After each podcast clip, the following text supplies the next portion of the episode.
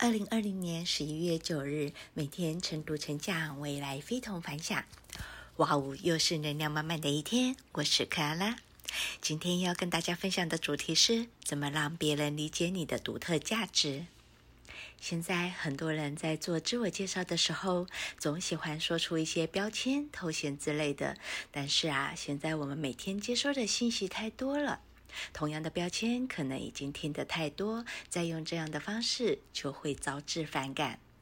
今日和您分享一个更好的自我介绍方式，讲一个我很牛的故事，也就是用故事来彰显你的能力，低调的推销自己，让别人觉得你是厉害的。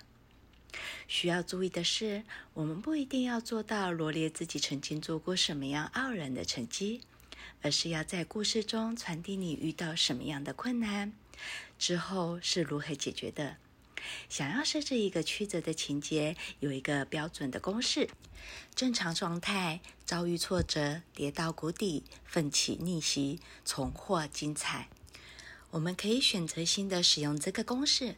故事具有天生的场景感、画面感、生动性，相信我们都一定可以体现出你的独特价值。今日金句：困难越大，你的价值才越大。所有的事到最后都会是好事。如果还不是，那么它还没有到最后。我是克拉拉，很高兴与您分享。我们明天再会。